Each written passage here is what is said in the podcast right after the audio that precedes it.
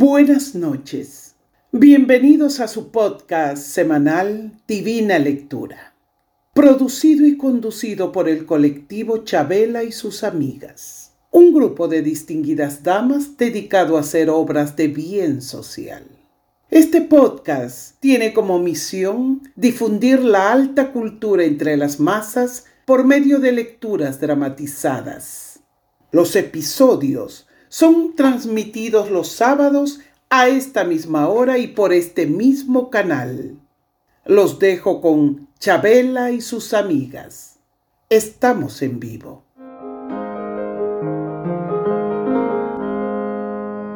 ¿Ya estamos al aire? ¿Sí? Perfecto. Hola a todos, bienvenidos una vez más aquí a este excelente podcast que les ofrece nada más y nada menos que las obras más selectas de la literatura universal. Divina lectura. Culturizamos mentes, cambiamos vidas. ¿Qué tal? ¿Qué tal? ¿Cómo me salió? Te salió bárbaro, querida. Obvio, es que eres una regia. gracias, gracias. Oh, Chicas, contarles a nuestros oyentes que estamos muy emocionadas porque este es nuestro segundo episodio. Es increíble la gran acogida que hemos tenido. Contenta de que valoren nuestro sacrificio. Y antes de que me olvide, quiero agradecer a Le Bon Rouge Café por el delicioso lunch que nos acaba de enviar. Le Bon Rouge. No es ahí donde trabaja. Es. Eh, ¿Quién? El innombrable. Ah, no. Si lo mandó ese, yo no pienso comer ni un poquito. No importa que sea un croissant de jamón york y queso roquefort doble y cappuccino extra caliente con triple crema. No hay manera. Bebe. ¿Acaso de nada sirvió la educación de nuestro amado Colegio Santa Socorro de los Dolores? ¿Cómo es posible que encuentres pretextos para ver a... para ver a ese? ¿A quién? A cierto mozo, cuyo nombre no queremos mencionar. Pero chicas, qué mal pensadas. Eso fue hace millones de millones de años. El lunch es un canje de parte de nuestra cafetería favorita por mencionarnos en nuestra misión anterior. Of course. Ay, querida, ya nos estabas asustando. Ah, bueno, si es auspicio, entonces sí. Mm. Pásame la stevia, querida. ¿Les parece si empezamos? Uno, dos, va. Divina lectura. Divina lectura. Divina lectura. Divina lectura. Para esta segunda ocasión hemos elegido un cuento. Pero ojo, no cualquier cuento, es el cuento. Que como siempre, yo lo sugerí. Pero qué acertada tu elección. Después de la desgraciada esa de Nura, necesitamos algo más de vida e inocencia. Un cuentito. Ni me recuerden a la sinvergüenza esa, que se me revuelve el estómago. Oh. Luz, naturaleza, gallardos príncipes. Ay, me recuerdo cuando era una beautiful baby, oyendo un cuento antes de dormir. ¿Y cuál es? Estamos hablando de Los gallinazos sin plumas, de Julio Ramón Ribeiro. ¿Gallinazos? ¿No son esas aves negras que siempre se paran en la parroquia de Barranco? Oh, estoy un poco confundida. Digo, son bien feitas y dan miedo. Pero es un cuento. Es como la bella y la bestia. La bestia era bien, pero bien fea. Y después se convierte en un apuesto príncipe. Mínimo, los gallinazos se convierten en cisnes. Ya, chicas, no hagan problema. Los cuentos siempre son bonitos. Por eso se los leen a los niños. Mejor que comencemos a leer, chicas. Quiero saber quién es el príncipe. Esta vez yo voy primero.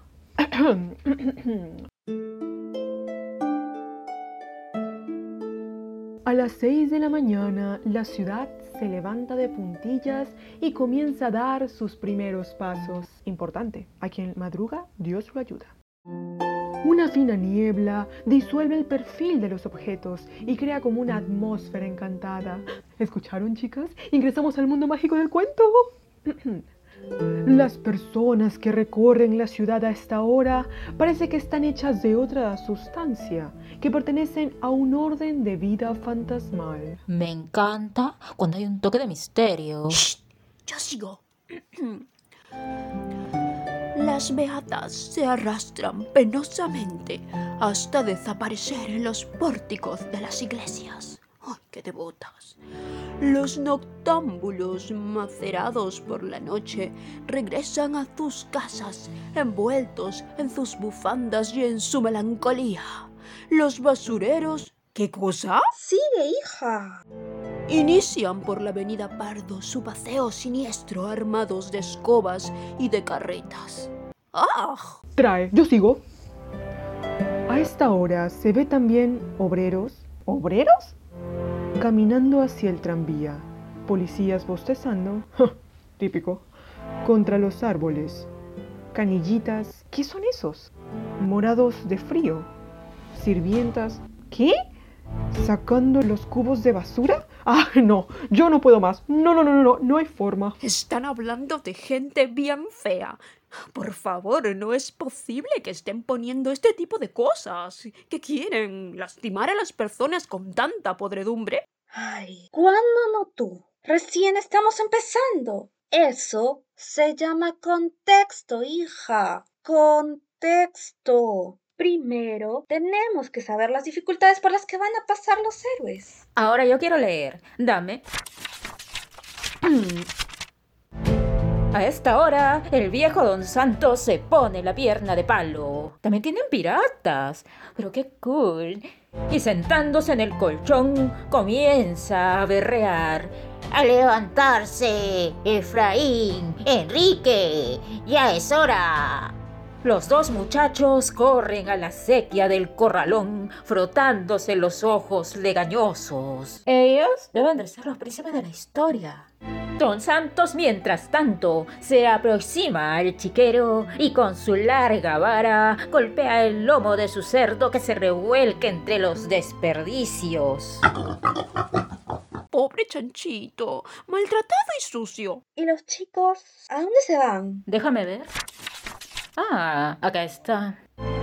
Efraín y Enrique, después de un breve descanso, empiezan su trabajo. Es como la Cenicienta, pero en versión masculina. Cada uno escoge una acera de la calle. Los cubos de basura están alineados delante de las puertas. Hay que vaciarlos íntegramente. ¡Ah! Y luego comenzar la exploración. Un cubo de basura es siempre una caja de sorpresas. O sea que son basureros. Oh my god. Pero qué asco, un chiquero, desperdicios. Ay, amiga, ¿estás segura que esto es un cuento? Of course. Perdón, pero en ningún cuento he visto a príncipes o princesas buscando la basura. Imposible. ¿Y si están salvando el planeta? La vez pasada, mi prima y toda su gente se fueron a limpiar la basura a Totoritas. Un hit. Digan lo que quieran, pero a mí este cuento no me gusta nadita. No puedo creer que estén dudando de nuestro buen gusto y sapiencia. Les recuerdo que hubieran podido elegir el cuento si tú, Maca, hubieras estado en Perú y tú, Bebe, no hubieras estado tan ocupada con. con tu asuntito. Pero ya, es que es medio raro, es cuento. Este es un asunto de técnica literaria. ¿Técnica literaria? ¿Qué es eso? Te explico. Se ponen las partes más desagradables al inicio y lo mejor queda para el final. Es como cuando uno come una crème brûlée. Primero me como la masa y dejo la cobertura de caramelo para el final, porque es súper, súper delicious. Con la literatura es lo mismo. Haberlo sabido antes. Además, este cuento fue escrito en la estadía del escritor en Europa. Ja, Creen que estando en la cuna de nuestra excelsa cultura iba a escribir cualquier bodrío de colegio laico. No hay forma. Él estudió en el Champañá, igual que toda mi familia paterna, así que no sean injustas. Seguro nos está reservando lo mejor para el final. Como nos enseñaban las monjitas en el colegio, que hay que transitar por este valle de lágrimas para ir al cielo. Ah, este hombre sí que es un capo, pero no desperdició su paso por Europa, pero ni un poquito. Oh, ya me puso dramática.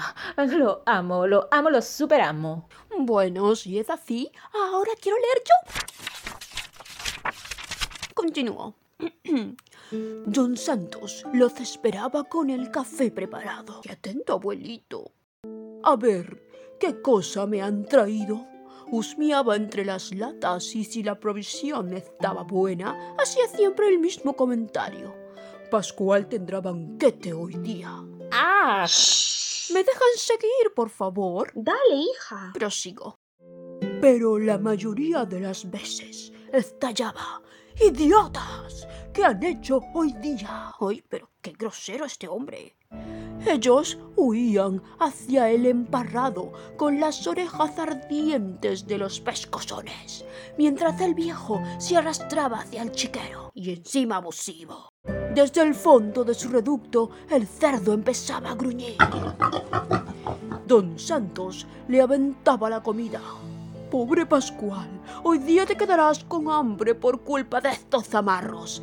Ellos no te engríen como yo. Encima que ellos se alimentaban al cerdo, les pega. ¡Qué sad! En la Biblia dice que el cerdo es un animal impuro. ¿Se acuerdan de la historia de los cerdos poseídos que nos contaba Sor Exhalación? Uy, yo me orinaba de miedo. Yo tuve que dejar de comer cerdo. Pero después Jesús expulsó al espíritu maligno que habitaba en los cerdos. Quizá era víctima de un encantamiento. Mm, tiene que ser. ¿Será así con este cerdo? Hoy no veo nada de encantamientos. Ah, pero qué conmovedor. Enrique sonrió de alegría y con su amigo, aferrado al corazón, corrió donde su hermano. Tú te llamarás Pedro, dijo Enrique, acariciando la cabeza de su perro, e ingresó donde Efraín. Te he traído este regalo. Mira, dijo mostrando al perro. Ay, so sweet. Se llama Pedro. Es para ti para que te acompañe, y se lanzó a la calle respirando a pleno pulmón el aire de la mañana. Adoptaron un perrito. ¿Qué razón tenía Ceci? Esto se pone mejor. Seguro es al lado padrino o un paje. Aquí hablan del perrito Pedro y del cerdo Pascual. Enrique tuvo un mal presentimiento. De un salto se acercó al viejo. ¿Dónde está Pedro? Su mirada descendió al chiquero. Pascual devoraba algo en medio del lodo. Aún quedaban las piernas ¡Ah! y el rabo del perro. Tiene que haber estado endemoniado para comerse al perrito. Esto sí es asqueroso. Y esto se pone peor. ¡No! gritó Enrique tapándose los ojos y a través de las lágrimas buscó la mirada del abuelo. ¿Por qué has hecho eso? ¿Por qué? O sea que Don Santos lanzó al perrito. Ese sí es un criminal. Me esperaba cualquier cosa del cerdo. Por algo es un cerdo. ¿Pero qué clase de hombre lanza un perrito como comida? Oh, no, con mi perrito no te metas. Ese don Santos se merece el infierno.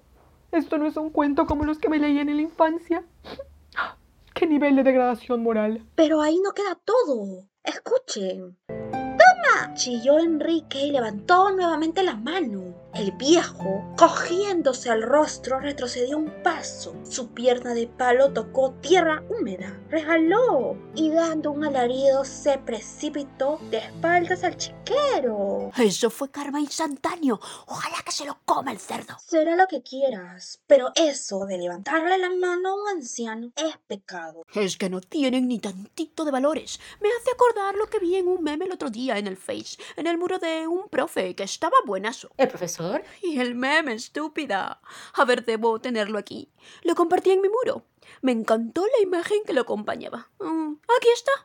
En estos terribles tiempos, las naciones no se rigen por la voz de Cristo, corregida y adicionada por la voz de Roma. Se igualan a las manadas de fieras entretenidas en procrear y devorarse. González Prada. Ah, ese. Bueno, en este caso se aplica perfecto a los muchachos de este cuento. Está claro que son unas fieras. Sé que yo lo escogí, pero no podemos seguir con este defecio. Este tipo sí que nos engañó. ¿Qué van a decir nuestras amigas de Santo Socorro? Que hemos olvidado nuestros tiernos días del internado, donde nos enseñaban a ser bellas y a cumplir nuestra misión como mujeres de Dios y de la humanidad. No lo soporto. Van a pensar que estudiamos en un colegio nacional, con gente pobre y mal vestida. Ay, no, no, no, no, no. Me va a dar un soponcio. Ay, ayuda. Agárrala, agárrala. No, no, no. Tranquilas, chicas. Solo fue un mareíto. Esto me angustia. ¿Qué clase de corazón podrido puede escribir? Y peor, difundir esto. Hay que detenerlo. Ay, no se preocupen. Yo tengo un primo que trabaja en el Ministerio de Cultura. Ahora le hablo y le voy a pedir que le diga al ministro que prohíba la difusión de estos libros que atentan contra la moral, las buenas costumbres y todo lo que es sagrado. Es más, le solicitaré que le anulen todos los premios que ganó este hombre. No se los merece. Excelente jugada, querida. Su educación en el champañá fue un total desperdicio. Lo siento mucho por su familia, pero él se merece la excomunión. Qué increíble que habiendo tantas historias bonitas y edificantes, nos hayamos topado con semejante mamotreto. En efecto, estos chicos en lugar de recoger basura podrían ser unos jóvenes emprendedores que dan el ejemplo a chicos de su edad. Sí, la hija de Maripili hizo su proyecto para la universidad. Con sus compañeros recolectaron azulejos rotos y los convirtieron en mosaicos de baño. ¡Un éxito! Y todo autosostenible. El anciano con pierna de palo podría haber sido un tierno abuelito que cuidaba de sus nietos huérfanos. Yo quitaría el cerdo y en su lugar pondría un caballo. Habiendo tantos animales encantadores, tenía que elegir a ese. Los gallinazos podrían haber sido como unos pajes o conductores de carruaje. De carroza fúnebre será. Chicas, basta. No podemos leer más este maldito texto. Pero el programa debe continuar. Propongo que reescribamos el cuento. Tenemos tiempo y muchas ideas originales. Me remotiva. En mi taller de escritura creativa, nuestro teacher nos dijo que para todo cuento debemos tener un inicio, un nudo y un desenlace. Ceci, tú sí que estás on fire. Perfecto. Organicemos. El cuento hablará de las vicisitudes de dos jóvenes emprendedores que han sido criados por su abuelo desde la trágica muerte de sus padres en un accidente de avión. Son perseguidos y deben huir a Lima, donde el abuelo oculta su verdadero origen. Trabajan en la industria de reciclaje de cristalería. Un día aparece en sus vidas un perrito al que bautizan como Pedro, pero lo que no saben es que es su hado padrino, que observa que rezan a diario, respetan a sus mayores y dicen la verdad, y no se juntan con gente de dudosa estirpe, y en premio les revela su verdadero origen y les entrega el título de propiedad de sus antiguos terrenos. Y resulta que ahí hay petróleo y finalmente se convierten en accionistas mayoritarios de Petroperú.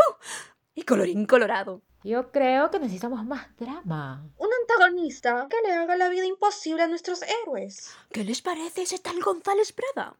El chabacano de cuarta que habla peste de la educación católica. Es un apóstata y le tiene odio a la gente de alta alcurnia como nosotras. Magnífica idea, Maca. Pero tenemos que ser finas. Pongámosle otro nombre. Llamémosle Gonzalillo. Genial.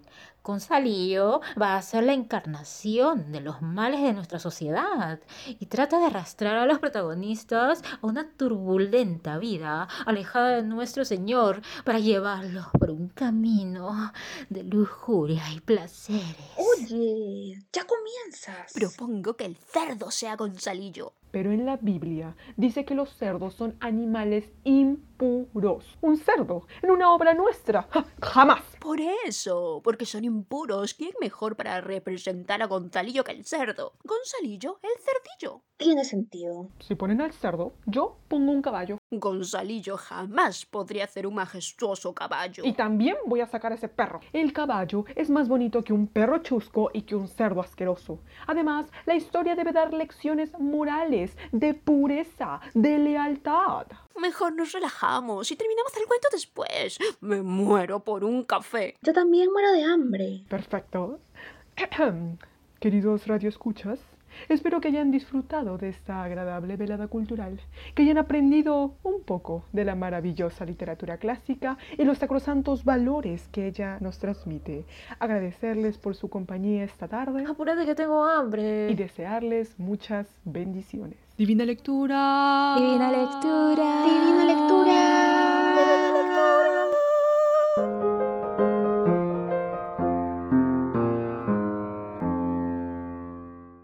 Este podcast fue presentado por el colectivo Chabela y sus amigas. Confiamos en que haya sido de su completo agrado. Los esperamos la próxima semana con una nueva emisión a esta misma hora y por este mismo canal.